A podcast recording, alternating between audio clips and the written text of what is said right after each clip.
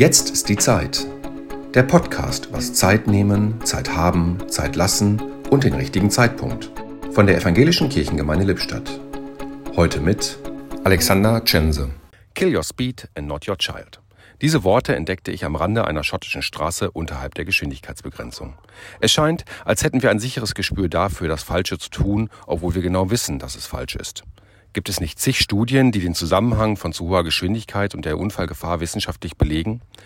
Und weil sich eben viele nicht an die Regeln halten, schreiben wir noch mutmaßlich schockierende Sprüche dazu, damit auch der Letzte merkt, dass das mit der Geschwindigkeit ernst gemeint ist.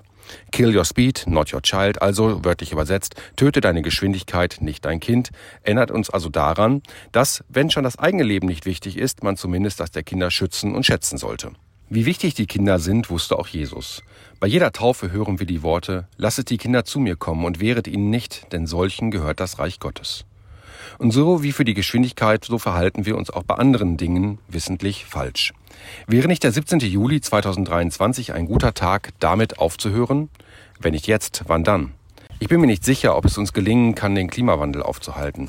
Ich bin mir aber ziemlich sicher, dass Kill Your Speed, Not Your Child im tatsächlichen wie im übertragenen Sinne mehr helfen würde, als andere als kriminelle Chaoten zu bezeichnen. Jetzt ist die Zeit. Zeit nahm sich heute Alexander Chense.